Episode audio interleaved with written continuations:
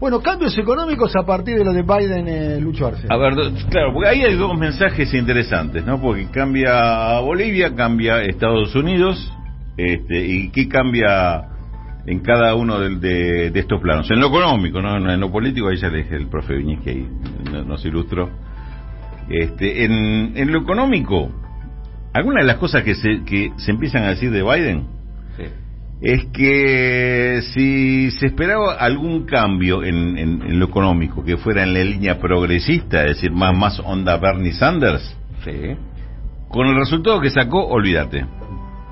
No Por- tiene mayoría. Olvidaste. Olvídate, eh, eh, claro, porque Pero- no te- te quedó como muy condicionado en el Congreso por un lado y por otro lado la lectura de la sociedad que bueno, a ver, tanto tan- tanto aquello no lo no, no lo repudió, entonces tomemos algunas cositas para y tomar algunas cositas podría significar, por ejemplo, se habla de que el próximo gabinete esté conformado por por lo menos algún representante del Partido Republicano. Y una de las áreas donde hay candidato firme para, para ocupar el cargo a través de un, de, un, de un representante republicano es, por ejemplo, el área del Departamento de Comercio. Comercio exterior. Todo lo que tenga que ver con comercio. Es decir, seguir en ese plano una línea, una línea que, que sería la, la línea de, De Trump. eh, de Trump. Primero, First America. Este, no, no, no muy generoso, digamos. El tema hay que ver con qué pasa con los grandes acuerdos, viste que, que- que Trump repudiaba absolutamente todo tipo de acuerdos, salvo el AICA, que el, el- perdón, el AICA, el, el, el- el NAFTA que lo modificó absolutamente a favor y espero que logró que se lo firmara hasta López Obrador. Bueno, este, eh, hay que ver qué pasa con ese tipo de acuerdos internacionales. Pero eh, al mismo tiempo lo que sucede es que ayer asume Luis Arce en Bolivia con un discurso donde en, en la parte de, eh, del planteo de, de- de su mirada regional eh, puso el acento en un par de datos importantes. Uno de ellos pidió la reactivación de la UNASUR. Hacía años que no escuchaba Te un puedo tirar una, te puedo tirar un, Sí, con, un con un chiquitito de información. Sí, Y lo pregunto acá. Si se llega a confirmar, fue primicia de siempre soy, ¿eh? bien. ¿Eh? Que se grave, que se grave. La Argentina, Sí. no sé quién le va a avisar a Felipe, ¿eh? Uy, no me digas. La Argentina No. va a seguir en el Grupo de Lima. Ahí. Te lo pregunto nada más. Ahí está, ese es el punto. Muy buen programa. ese, ese es el otro punto. Ese es el, contrapunto del tema de, de UNASUR y Grupo de Lima. ¿Qué pasa con el Grupo de Lima? ¿Cómo se este, mm, reordena? Recordemos también, eh, obviamente, este gobierno de Bolivia aparece, no, no hace falta que lo diga, o alguna mención hubo de Luis Arce, pero casi no hacía falta que, que dijera cuál es la postura que tiene con respecto a la OEA este, con el papel que le cupo a Luis Almagro y hasta ahora que yo sepa a Luis Almagro no lo han cambiado de donde está. Entonces ahí hay todo un cuestionamiento que eh, impacta de lleno el tema del Grupo de Lima, un, un, un grupo, algunos le llaman el cártel de Lima, que es, que es un poco la- la- el, el- El, cártel de Lima, muy bien. este, el, el- el nexo de, de la bajada de línea de, de Estados Unidos para la región. Este, también hay que ver qué hace Estados Unidos con eso, ¿no? Pero aparentemente, por lo que estamos viendo hasta ahora, no, no habría grandes cambios de parte del gobierno de Estados Unidos con un Biden en lugar de un Trump con respecto a este tipo Lo de de Guaidó de ya no es psiquiátrico, pregunto, en serio. Sin, Sí, sin broma. sí, sí. en serio digo. ¿Viste el- no es psiquiátrico, no es. Juan, ¿todo bien? ¿Arrancá con una terapia? ¿En serio? Es el meme de los Porque Simpsons. anda dando vueltas por el mundo. Golpeando ¿viste? la cacerola del- Diciendo que es presidente, se autopercibe presidente. Yo yo te digo, lo, lo banco en un punto, pero, pero para mí necesita un tratamiento, en serio lo digo. Alguien que le dé bola, por favor. Yo creo que ¿No? yo Le creo que es como que el pibe, nadie le... yo creo que Una cosa insólita. hasta a Biden. debe ser un problema hasta para la administración de Estados Unidos. Alguno dice, che, está Guaidó otra vez. Claro. No, ¿Quién es deja, Guaidó? decirle que espere. No. Pues lo vas a atender, mirá que el tipo se queda y están tres horas acá.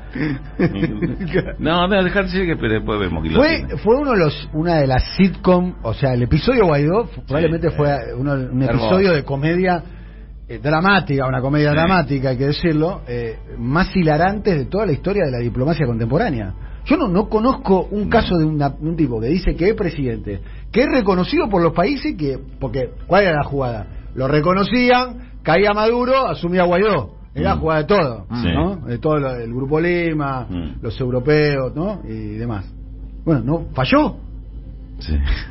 Macri lo recibió. Sí, sí, bueno, eh, Donald Trump, todo. Sí. No, y no, hasta nombró, nombró una embajadora. acá en No, una cosa medio insólita. Allá anda todavía la, embajadora. Bueno, en- entonces, lo, lo de Bolivia a- aparece como un, un desafío de todos estos, estos planos donde Estados Unidos viene interviniendo, porque no solo, es, es cierto que eh, abandonó, eh, Donald Trump había abandonado todo lo que sea intervenciones militares directas, o todo, hasta ahí nomás, porque en, Bolivia un poquito se salió del libreto en todo Sí, caso. sí, ¿no? sí, sí, es verdad. Este, y, pero lo que sí eh, se mantuvo un nivel de intervención muy fuerte en lo, en lo político y en lo económico.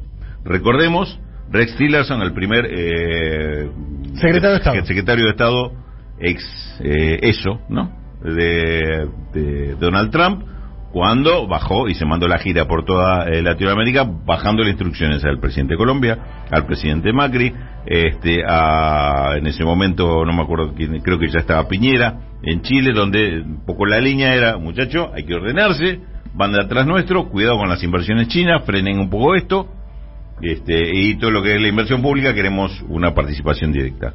Muchos, inclusive, o algunos, algunos no tantos, pero muy respetados, eh, hablan de que hasta el asunto de los cuadernitos en, en- en Argentina tuvo que ver con ese tipo de eh, injerencia y de estrategia de Estados Unidos para frenar eh, el- cómo se estaba distribuyendo el tema de la obra pública y, decir borrón y cuenta nueva. Ahora, ahora el- esto lo decidimos nosotros.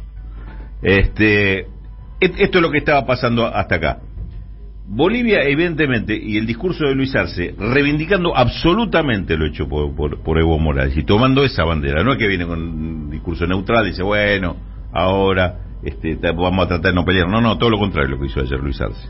Fijó dur- duramente, decir, llegamos hasta acá, hubo, eh, le dedicó la, la mayor parte de su discurso, se lo dedicó a cuestionar lo que había hecho como él lo llamaba, el gobierno de facto durante un año, como había esto eh, afectado al, al pueblo boliviano y que retomaban el camino eh, de- de- del modelo que había instalado eh, Evo Morales durante 13 o, o- o 14 años. Esto va a provocar una confrontación necesariamente con, con Estados Unidos, en a la cual no aparece por ahora que la emergencia de Biden sea una línea diferente de parte de Estados Unidos. Lo que sí va, me parece, a eh, mover el tablero en todo lo que es eh, América Latina. Lo decía Daniel más temprano, los procesos electorales que se están dando en la región, los cambios que se dan en la región, van marcando que hay un, por lo menos un proceso distinto, un cambio de orientación en la región, de la cual me parece que Bolivia es un punto en este momento estratégicamente central. Además, teniendo a alguien como Luis Arce que conoce muy, pero muy bien. Y muy de adentro lo que fue ese proceso y cómo sería ahora la